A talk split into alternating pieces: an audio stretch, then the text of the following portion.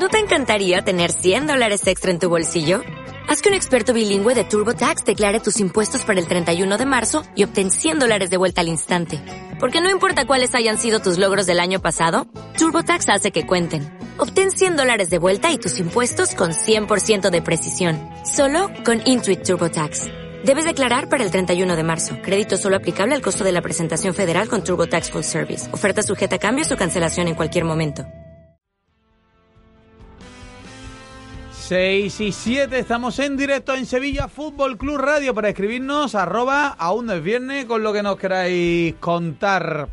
Eh, llega el momento de hablar de videojuegos. Está con nosotros José y Guille. Empieza ILT Juegos.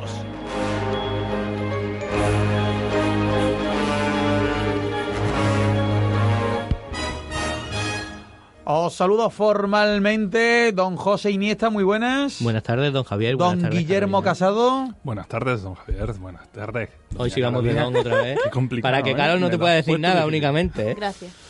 Bueno, co- ¿cómo estáis? ¿Cómo ha ido la semana? Bien, bien. Bien. Bien, ¿qué juegos ha llevado el máximo tiempo de ocio esta semana? Uy, en mi caso yo sigo en mis 13. Estoy jugando al StarCraft 2 y un Ah. poquito al Overwatch. Así entre hueco y hueco. Pero vamos, yo sigo aquí en juegos de que no son novedad ninguna.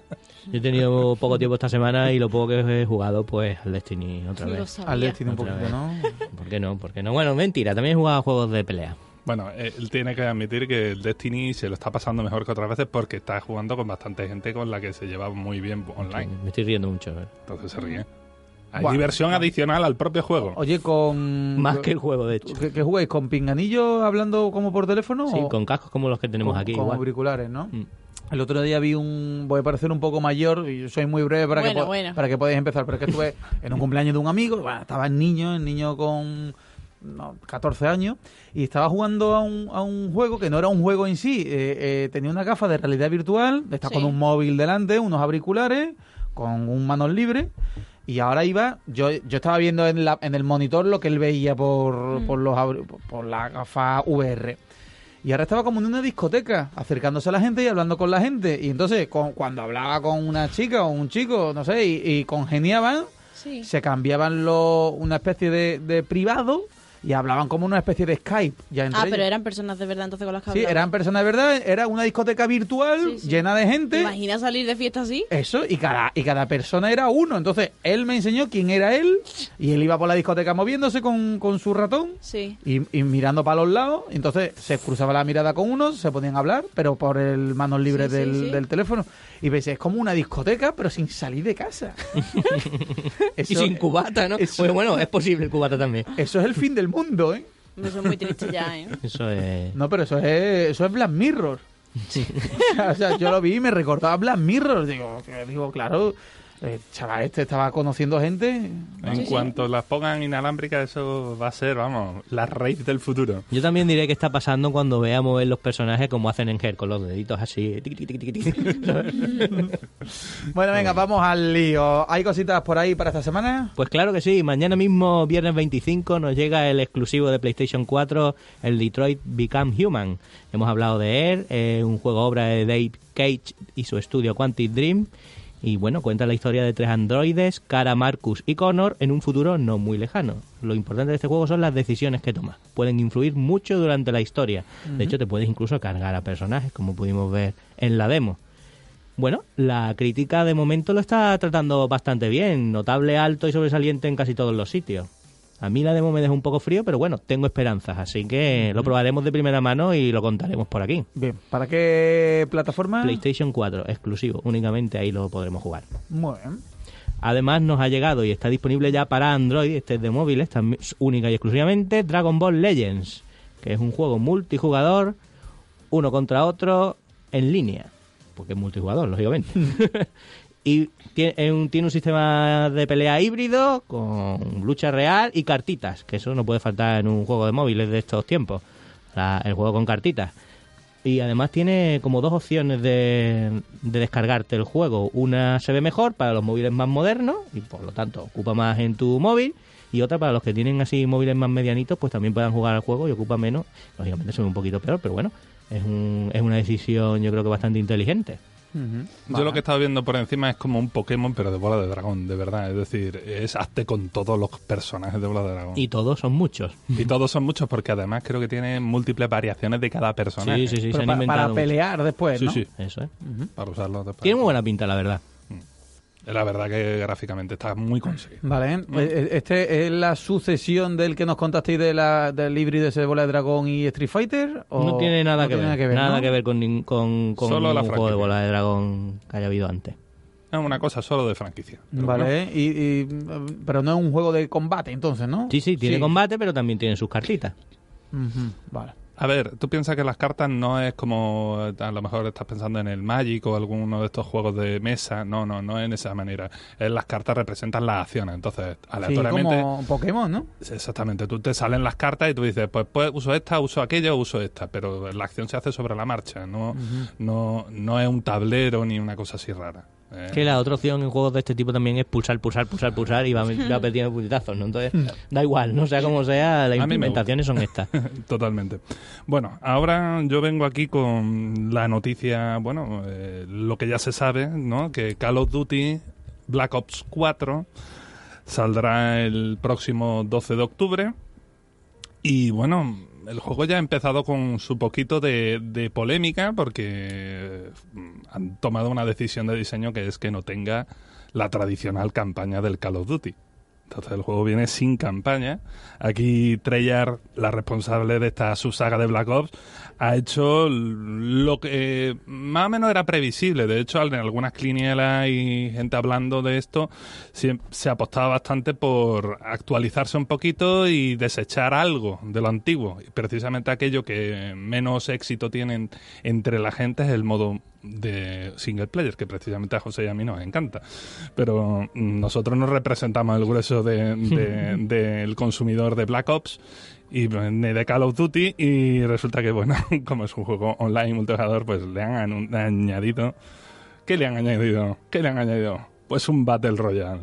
¿Un Battle Royale? ¿Eso qué es? Un Battle Royale, sí. Lo mismo que el Fortnite, lo mismo que el Players Unknown Battlegrounds, esto de Pero ¿y qué pega con...? Bueno, ellos han inventado una Sí, especie sí, de, sí. de una cosa de escenario interconectado de la saga y demás, donde pues toda la gente va a caer, a caer en ese sitio y va a ir encontrando objetos y armas y demás para, bueno, solo puede quedar uno, ¿no? Esa situación. Realmente eh, es lo mismo, pero con otra perspectiva. Eh, claro. Y bueno, a Claro, pues está igual está guay, ¿no? Sí, sí, sí, no, de, de hecho, eh, todos los vídeos que la verdad que se están currando una campaña de promoción importante. Pues no, Lo- ¿no decías que no había mucha campaña de promoción? No, no. El, sistema, el juego de campaña. El- Ah, lo ah, que vale, es la campaña, campaña, es campaña, un modo de juego. Ah, El- vale, vale, El modo en el que juegas tú solo, vamos. Sí, sí, sí. A mí no me solitario. uséis palabras polisémicas que me lío, ¿eh? Tampoco era champán ni... Bueno, pues sí, eh, esa campaña de un jugador es lo que no tiene, pero que sí tiene una gran campaña de publicidad. Ah, de marketing, sí, Aquí sí, el marketing hombre, eso es siempre, eso siempre. De hecho, es una cosa que yo siempre pensaba que este tipo de juegos, la campaña de un jugador era una era marketing. Es decir, la gente... Que la campaña de un jugador, yo no la como- usé mucho, la verdad. Pero servía como atractivo, como cosa visual, Esa era la de mostraba los zombies, actores ¿no? de verdad. Tiene una de zombies, ¿no? Efectivamente. No va a faltar, por supuesto, el modo zombie, no va a faltar los distintos modos de, de juego habituales de, de combate multijugador. Lo que no va a tener es la campaña de un jugador. Bueno, la mayoría de la gente nunca se... Es decir, creo que no llegaba ni un 10% de los usuarios que se hayan acabado la campaña. Y la campaña se, se pasa en caminar para adelante y disparar. Es decir, no es difícil acabarse una campaña del Call of Duty, salvo que le ponga la Ni dificultad requiere alta. tiempo. Y tampoco son muy largas, salvo la última, aquella del Infinity Warfare, en general eran campañas de 6 horas, 7 horas, una cosa muy asequible. Bueno, pues cosa bonita, que el modo este raro zombie, pues es que mm, va a tener mm, como dos líneas argumentales. Normalmente solo tenían como un grupo de personajes, pues ahora van a tener dos. Uno que son nuevos personajes, que van a tener dos mapas, uno ambientado en el Titanic, que se llama Voyage of Despair, es decir, mm, viaje de desesperación, ¿no? Y el otro en la antigua Roma. Esto es una cosa que no sé cómo argumentalmente me van a ubicar a la gente en, el Titanic, después los viajes en el tiempo, qué divertido. Y por otro lado, reciclan un mapa del Black Ops 2, que estaba ambientado en la cárcel de Alcatraz, eh, con el modo este, que el mapa se llama Blood of the Dead, sangre de los muertos, ¿no? Está interesante. Como curiosidad, pues el juego se lo ha lanzado en PC a través de la plataforma de Battle.net. Aquí ya está viéndose claro que Activision, todo gran título de multijugador, va por esta plataforma de distribución de Blizzard, ¿no? Su compañía. Se quiere llevar su, su trocito del pastel. ¿no? Como ya hiciera con Destiny. Eso es. A- ahora mismo este es eh, el único juego así en formato FPS que llega con el modo este Battle Royale por lo menos conocido. Yo tengo una apuesta ahí personal, ya se la he trasladado aquí varias veces, y es que Destiny 2, a- pues los desarrolladores y demás han soltado ya pildoritas, también uno de los jefes de Activision, de que incluirá un modo de juego nuevo en su próxima expansión que no ha sido visto en los FPS hasta ahora. Y la próxima expansión de Destiny está programada para septiembre, que es antes de octubre, que es el lanzamiento de este Call of Duty. Con lo cual yo ¿Hasta apuesto... octubre no sacan el Call of Duty? Eso es, do- el día 12 concretamente. Mi apuesta es que Destiny 2 también incluirá un Battle Royale. Ahí lo dejo, a ver si es cierto o no. De momento solo son rumores. De momento son rumores, pero es que se- tendrían ellos dos juegos Battle Royale FPS, tendrían más que nadie. Bueno, esa es mi apuesta. Vale. No solo el lanzamiento de Call of Duty es lo que nos ha llegado como noticias recientes, también Battlefield 5 se lanzará el 19 de octubre. Como podéis comprobar, no hay mucha diferencia en cuanto a la fecha de lanzamiento con, con el Black no, Ops. No, no, campaña totalmente de Sí, sí. enfrentamiento. Contra campaña total, ¿no? Dos gigantes en combate. Sí, sí. ¿Quién ganará? no? Call of Duty, no, no sé si en todo el mundo, pero por lo menos en España está mm, mejor posicionado que Battlefield, ¿no? Tiene- yo no, no sabría decirte, hombre, yo creo que sí, que vende, que vende más, Y cada pero... uno ha tenido su juego, ¿no? Eh, Sí, sí. Yo creo que el, el Call of Duty 3, ¿no? Fue, fue de los más fuertes, el Black Ops es este, ¿no? El Black Ops 3.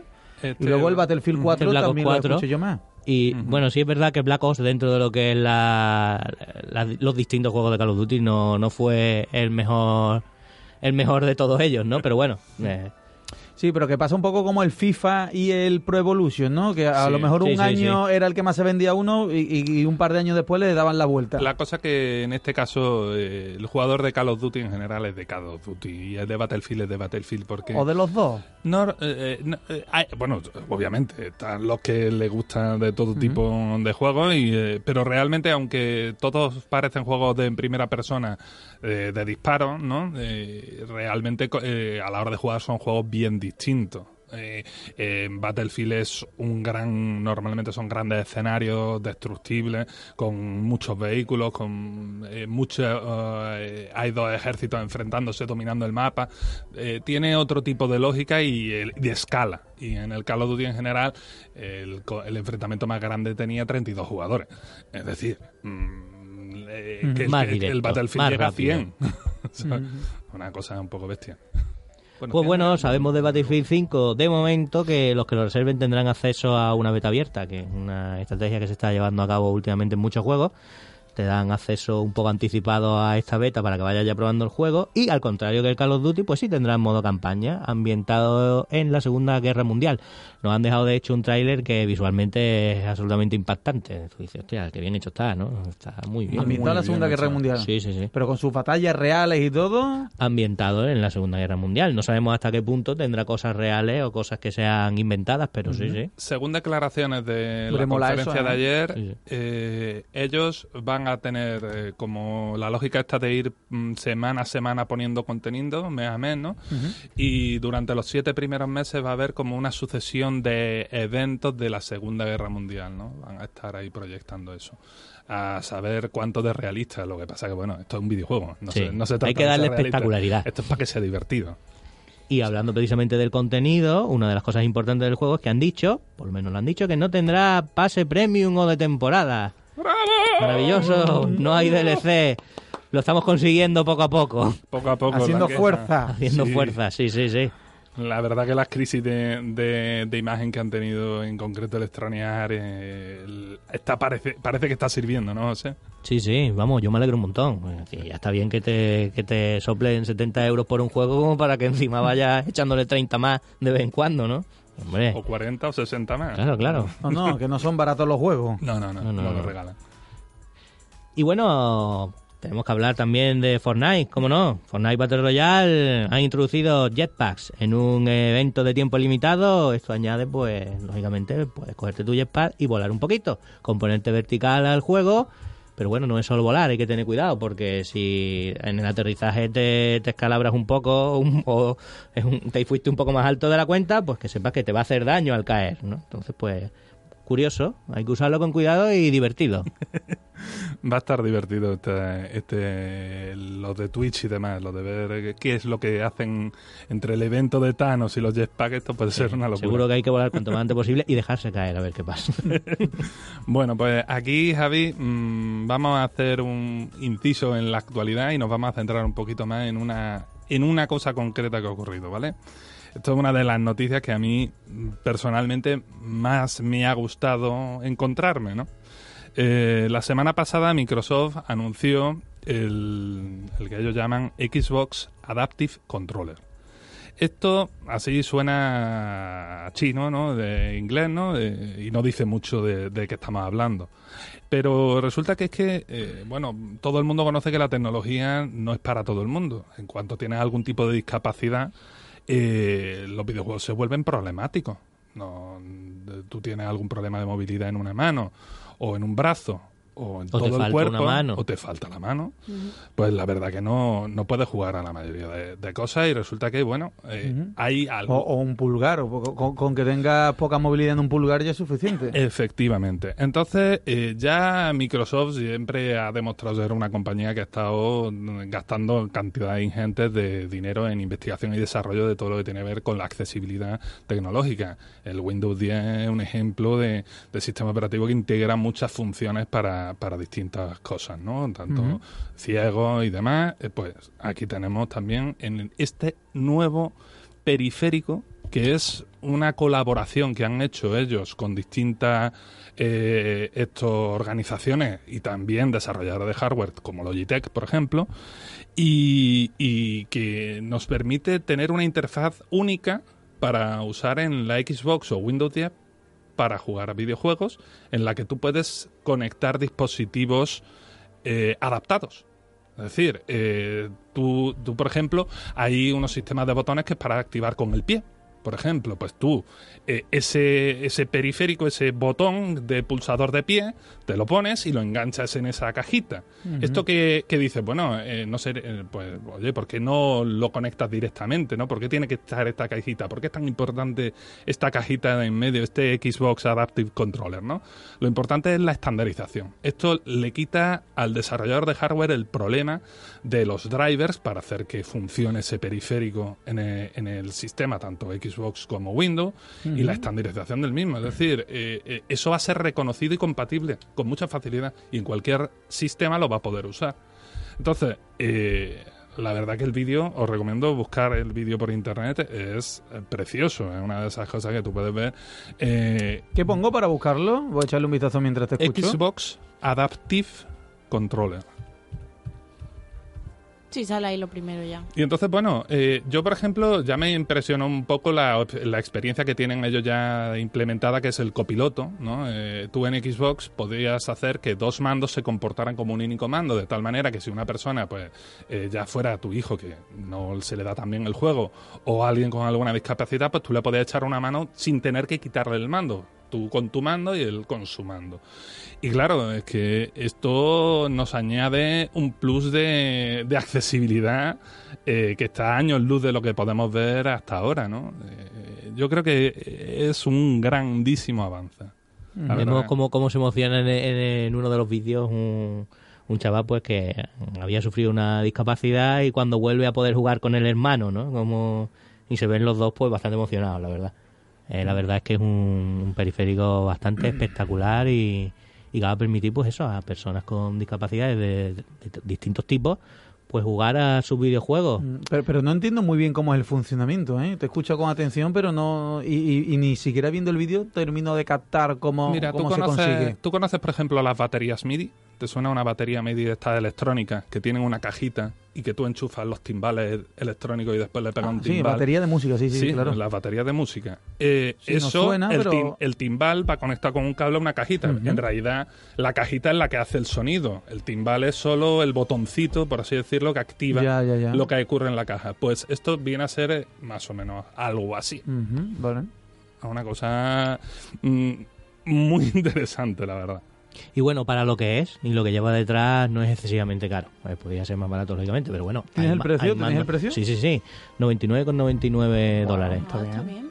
No sabemos No cuánto está mal. saldrá la conversión, pero seguramente por ahí quedará la cosa. Hombre, obviamente a esto hay que añadirle los periféricos, ¿no? Eso es la basecita que ha comentado Guille y ahora aparte pues tú le tienes que añadir los módulos extra que te hagan falta, por ejemplo, pues si tienes la discapacidad que te falta una Claro, mano, ya- que ya para cada el pie, particularidad. eso es. Sí, sí, de Sí, hecho... sí, ahora lo estoy entendiendo viendo también el vídeo y con lo que me decís. ¿eh? Efectivamente, de hecho, por ejemplo, hay una interfaz Claro, para mejor- manejar con la boca. A lo mejor, perdona, un- lo que es un mando convencional se convierte en una base con un montón de botones y muchísimo más amplia, pero que le permite Exactamente. Eso es. ejecu- ejecutar todo lo que quiera ahí. Wow. Efectivamente. Eh, es una pasada. Ah, pocas Y que, veces. y que, puede- perdona, se le asocia, ¿no? Este botón es ese, ¿no? Sí, Esta palanca según es donde aquella, lo ¿no? enchufan, Claro. eh, es- así se, se comporta. Y además, eso eh, es que abre toda toda una videoconsola que hasta ahora eso era un problema. Es decir, todos los desarrolladores que desarrollan periféricos para videoconsolas se encuentran con el obstáculo. Primero, que se tienen que licenciar. Pasa por caja. Segundo, que tienen que, que desarrollar ellos eh, a nivel de hardware interfaz de microcontroladores, cosas que, componentes que, que aumentan el coste de desarrollo. Estamos hablando de que si ya de por sí una persona que tiene algún tipo de discapacidad le salen todas las cosas que de para adaptarlo más caro, esto añade sobrecoste. Luego el sobrecoste adicional de implementar eso específico en el videojuego. Y que además eso funciona a lo largo del tiempo, porque hoy te funciona en 10 juegos y mañana de- eh, ya no te funciona en ninguno no más. Pues esto de repente hace que eh, toda esa, esta- todos los dispositivos que tú uses sean compatibles para, para, bueno, por lo menos toda la vida que, de- que va a tener la Xbox y el Windows 10.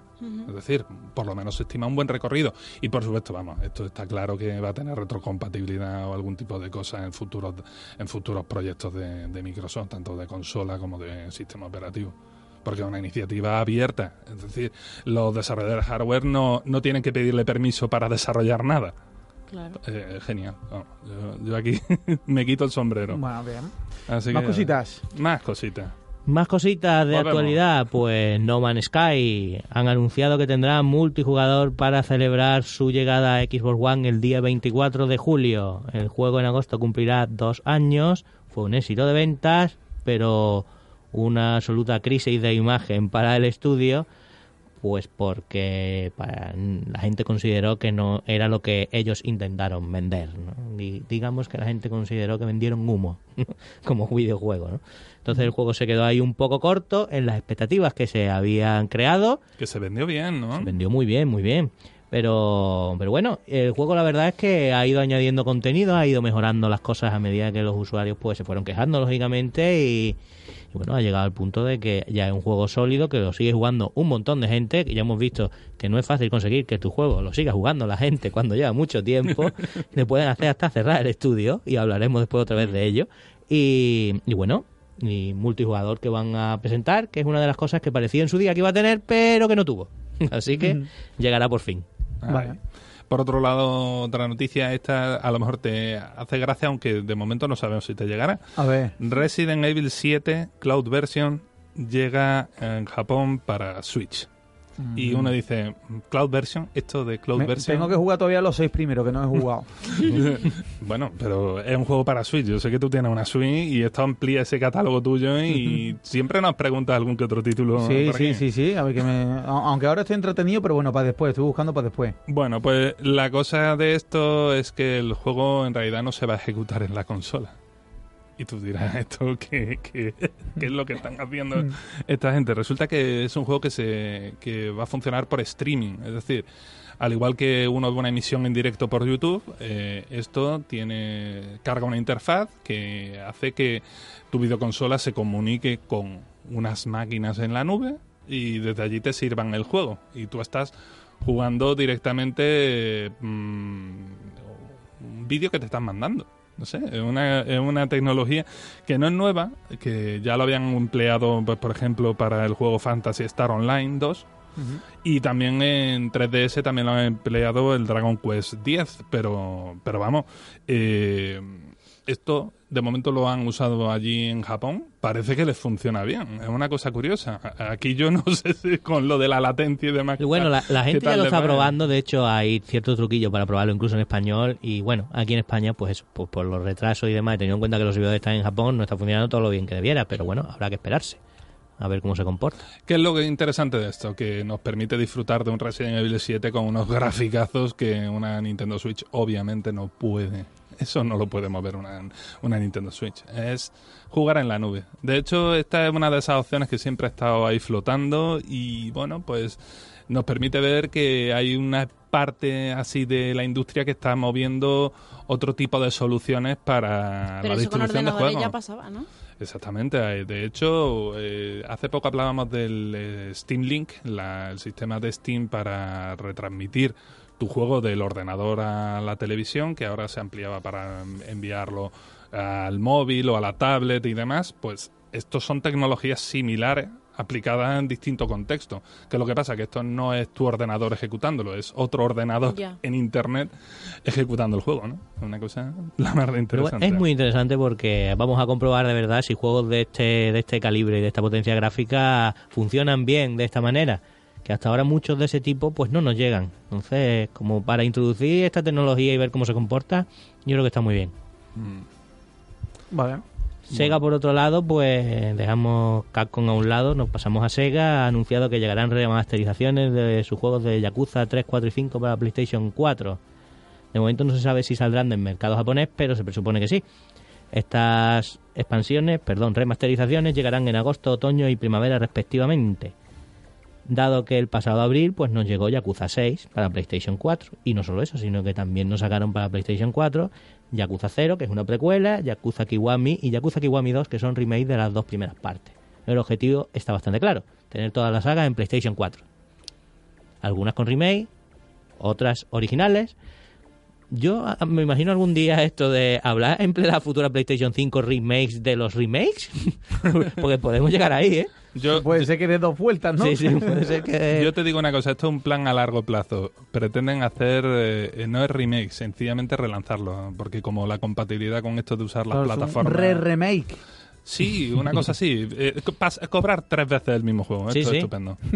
Está bien amortizado eso. Eh, Es un planazo. Eso sí, la saga, la gente que conozco que le gusta que juegue este juego, les encanta. Y por Sí. lo tanto están haciendo felices a muchos. Vale. Eso en Sega, ¿no? Eso Sega, por parte de Sega para PlayStation 4. Nos ha llegado también como noticia curiosa el, pues, el lanzamiento de una máquina recreativa peculiar, porque es de Halo, se llamará Fireteam Raven. Halo pues hasta ahora era un- Una máquina recreativa, pero... una máquina recreativa de salón recreativo. Pero eso se sigue, eso sigue existiendo. Sí, además en Japón tienen muchísima salida, todavía las máquinas recreativas. Sí. Y en Estados Unidos también. Y en O sea, pero- España que- tenemos, que aquí no la vamos ni a ver, ¿no? tenemos Arcade Planet, bueno, quién sabe. Claro, pero Arcade Planet de... En Sevilla, que lo tenemos y, bien y de, y de cosas antiguas, pero eso de Halo será moderno, ¿no? Será como jugar a la Play actualmente, ¿no? Claro, es un videojuego de última tecnología. Estamos refiero. hablando que va a tener dos pantallas 4K con 130 pulgadas. Oye, en otros países, que me ha llamado la atención, en otros países hay máquinas para jugar a- como a la Xbox, a la Play 4, pero pagando tus 5 duros en la máquina. Eso se suele ver sobre todo eh, en convenciones y ferias de videojuegos sin pagar. Es decir, tienen tu stand con tu máquina conectada a tu pantalla y ahí sí puedes echar tu partida. Y en el corte sí. inglés también. También, hay, hay- hay fíjate. Xbox con dos mandos ahí, ¿verdad? Sí, sí, sí. Y en el Mediamar también. Echando dinerito, yo personalmente no lo he visto. Seguro que en Japón hay algo. Eso, porque- No, me refiero a máquinas arcade como las que había antes en los recreativos, de tu joystick y tus cuatro botones, pues que si hay eh, eso con... Que si en otros países se sigue estilando ese negocio, ese, ese tipo de, de ocio, eh, pero solamente que en vez de ser Tetris, que era lo que había antes, pues que hay el Call of Duty nuevo, por ejemplo. Sí, sí, hay máquinas modernas a recreativas. eso me refiero, sí, Sí, sí. sí. Por eso precisamente han sacado este, pues porque tiene su, Mm. tiene su público, ¿no? Mm, novedad, pues que hasta ahora estábamos acostumbrados a ver Halo en videoconsolas, bueno, también en ordenadores, ¿no? En menor medida, pero en videoconsolas. Ahora nos llega una recreativa será en este caso un shooter sobre raíles para cuatro jugadores, que también es diferente a lo que estamos acostumbrados. Se verá solo en restaurantes de Ivan Buster de Estados Unidos y Canadá de momento, pero seguramente llegará a más sitios durante otoño. Y aprovechando el tirón del lanzamiento de esa máquina recreativa, pues Brian Harrard, Community Director de 343 Industries, pues ha anunciado que están trabajando en un nuevo Halo, en este caso pues para Xbox. Vale. Me encanta, soy fiel seguidor de, ¿Tú de eres de esta saga. Sí, sí, me encantan, me encantan esos juegos. Ojalá algún día pueda jugar la recreativa del Halo anterior, que me lo he saltado porque no tengo equipo. Y sigue, y suma y sigue. Yo estoy soñando que para cuando lancen esto anuncien que la llegada de toda la saga remasterizada a PC. Lloro, te lo digo en serio que lloro casi. Estoy, so- estoy soñando con ese momento, me encantaría. Yo disfrutaría como un enano. no sé. Es de, de los juegos de FPS es de mis preferidos. Ujú. Además es, un, es uno de los padres de Destiny. Pero él tiene una Play. Sí, no lo puedo jugar. Bueno. Algún día podré. ¿Y te saldrá para Play o no? No, para Play seguro que no. No, ¿no? Con suerte lo veremos en PC. Bueno. Y bueno, se han hecho también, se han cumplido 20 años de Unreal. Unreal, como podéis comprobar, en el Uy, mundo de los videojuegos se celebran muchos cumpleaños. y No me acuerdo ni yo, Unreal. ¿Eso de qué- de qué iba? Unreal, ¿te suena mejor así? Bueno, somos españoles, muchísimo lo decimos así. Unreal. Lo, lo peor es que me ha sonado más cuando me ha dicho un ¿Cuál real. te ha sonado peor? Me ha sonado Para, más. para mí siempre fue el Unreal. Un Bueno, real, eso sí, ¿no? un De Unreal, hecho, eh, y el, el Unreal Tournament, ¿no? Esto... Real Tournament, en cuya frase mítica eres, perdona, no quería dejarte sin cabeza, ¿no? le, le matabas a alguien y como le dieras en la cabeza, pues te soltaba esa frase. Es que nunca he jugado. Esos son los comentarios de los que habéis jugado muchas veces a eso, como, como el que ha jugado a los Sims y dice, no, yo jugaba al Sim en la piscina, ¿no? Pues Claro. claro, el que nunca ha jugado no Hombre, el sabe. que no ha jugado no puede ahogar así en la Claro, piscina. claro. así. no lo entiende. Pero sí, sí. Eh, bueno, pues hace 20 años, el 22 de mayo de 1998, pues se lanzó este juego mítico FPS. Mm, No tenía historia, pero fue un hito en la industria porque tenía unos gráficos y una inteligencia artificial pues bastante impresionantes. Y eso fue desarrollado por el entonces Epic Mega Games, que bueno, ese estudio luego pues cambió de nombre varias veces, le quitó el Mega Games, por ejemplo. y bueno, nos trajo una cosa muy buena para el mundo de los videojuegos, no solo ese juego en sí, todas sus secuelas, que luego tuvimos Unreal 2, Unreal Tournament, Unreal Tournament 2003, Unreal Tournament 2004, Unreal Tournament 3... No lo he dicho todos en el orden exacto, pero bueno, me he metido ahí entre medio el Unreal 2. No solo esos juegos que ya de por sí eran muy buenos, yo en el Unreal Tournament en mis días de universidad me lo pasé pipa y pirata, montábamos allí nuestra, nuestras partidas locales y disfrutábamos muchísimo, sino que dejó en el mundo el motor Unreal Engine, que hoy en día se usa en una gran cantidad de videojuegos. Pero una gran cantidad, créeme. Enorme, enorme. Eh, la relevancia de- tecnológica de, de este título, eh, eh, vamos, es un padre de la industria moderna del videojuego. Es que de verdad, ¿qué juego no usa Unreal Engine? Más F, Unreal Engine. Yo realmente no sé qué es eso, si me lo explicáis. Pues el- un motor de videojuego es la herramienta sobre la que funciona un juego.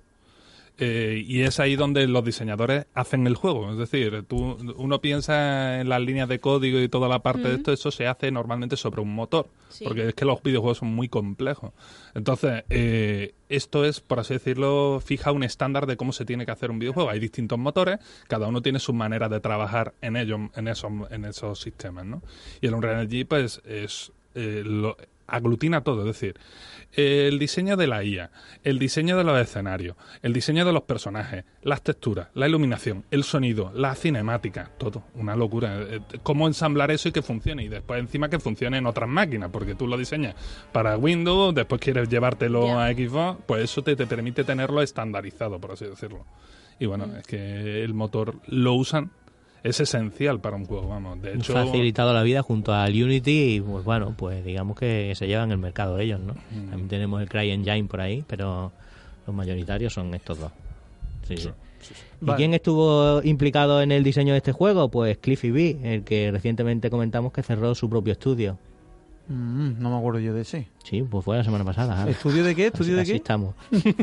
Su propio estudio tarde. de videojuegos. Eh, Qué ganas de viernes. Bueno, este que, que dijimos que había, se había intentado con un juego FPS multijugador, luego no le funcionó, se pasó a un juego Battle Royale y al final pues se ha retirado a hacer a la espiritualidad. ¿Y, qué, y qué dices que ha hecho eh, ahora? No, no, que participó como, como uno de los diseñadores responsables de Ah, este vale, juego, del Unreal. O sea que al final va a ser algo de éxito al final, ¿no? Este hombre eh, ha sido un gran personaje en la industria. Hombre, o sea, para que ha tenido mala de suerte. Para que estemos hablando aquí de él, imagínate. Hombre, claro, está claro. Nosotros no seleccionamos poca cosa. Totalmente. Bueno, Bueno. y ya está. De- lo dejamos con un último apunte. Bueno, yo como una última cosa con la que cerrar, estoy feliz en una nube. ¿Y eso? Aparte de gustarme mucho los videojuegos, me encantan los Lego. Han sacado otro videojuego de Lego. No, esto es aún mejor. Van a hacer figuritas de un videojuego que me encanta, de Overwatch. De Overwatch. Van- han anunciado que han licenciado los de Lego mm, la franquicia Overwatch, que es esta de shooter de Blizzard, que a mí me, me encanta, que tiene un diseño súper chulo, que tiene unos cortos maravillosos, unos personajes ¿Esa era la que tú decías que era tu shooter número uno? Bueno, eh, un- no, no, no, no, no, no, no un shooter. eh, Es mi shooter número uno de ahora porque es el que juego. Ah, No lo vale. ofendas, eh, por favor. Ah, vale, vale, vale. Porque ¿cuál era tu shooter número uno que no lo Crisis. Ah, Crisis. Ya lo recuerdo. Tú fíjate, Sí. eh, qué mal está mal. Puedo que garantizar que, un Guille ha empleado muchas horas de su vida. Yo también, ¿eh? Yo también, pero Guille más, hablando de, de lo que es el Crisis. Solo nombrándolo... Bueno, bueno ha, ha elevado los, los 100... No, ha, no, ha no. superado las, las 100 palabras, seguro. Seguro, seguro. Pues sí, entonces estamos celebrando los fans de Overwatch y de Lego, esa fusión. Esperamos próximamente que nos presenten una línea de juguetes nueva de Lego.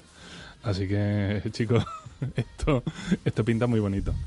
Bueno, pues nada, a, a disfrutar este fin de semana que tenéis planes. Sí que tengo planes. Tengo que jugar al Detroit. Detroit. al Detroit. Al De Detroit jugar digo, en- yo no sé si es que siempre decís los mismos juegos O se parecen, con, nombres diferentes o es que se parecen, pero Hemos empezado la sección así, Javi, con el Detroit. no, no, pero que yo ¿Eso veo, te mu- suena? ve- veo mucha variedad de juegos. Pues sí, es que es un mercado que está en continuo movimiento. Pero por ejemplo, ¿cuánto tiempo jugáis a un mismo juego? Porque Lo que eh, dura el juego. se- según la variedad que me estáis diciendo, cada dos semanas deberíais de ir cambiando, ca- pasándolos ya y, y dejándolos en la estantería, ¿no? Bueno, no siempre nos terminamos. El Destiny Bueno, sí te dura mucho. Sí, Totalmente. sigue durando. ¿eh? Y sigue durando. Eh, yo, por ejemplo, a mí me pasa que hay una serie de juegos que son a los que vuelvo siempre. Entonces, StarCraft 2 siempre vuelvo, Overwatch siempre Claro. vuelvo. Son juegos que... Cuando te terminas el siguiente le echas de menos, regresa Exactamente, vez, o ¿no? cuando ya me he hartado, porque muchas veces yo a diferencia de José no tengo esa pulsión de completar un juego. Si el juego ya me ha aburrido de él, adiós. Me Claro. despido de él, le No, digo, no, oye, José, juego divertido. José, tú te has llegado a agobiar algún día, ¿verdad? No. Esto- no, pero, pero de decir, Ha dejado de dormir por- estoy cansado del juego, pero me lo tengo que terminar. Sí, eso sí. Eso sí, su sin orgullo. duda, sin duda. Eso sí. Digo, ¿y si cambia justo al final y me lo pierdo? Esto es como ver una serie que dice, me han dicho que mejora, me han dicho que mejora, y no llega a mejorar nunca, ¿no? Pero te la, te la has creído. Sí, sí, sí. Oye, lo tenemos que dejar que tenemos por ahí a Lucrecio Montenegro esperándonos. Nos vemos la semanita que viene, ¿vale? Por supuesto. Muy bien. ILT Juegos, José y Guille, que nos traen insignias, logros y trofeos, la sección de videojuegos y videoconsolas que nos presentan todos los jueves en esta segunda hora. Hasta la semana que viene. Adiós. Adiós.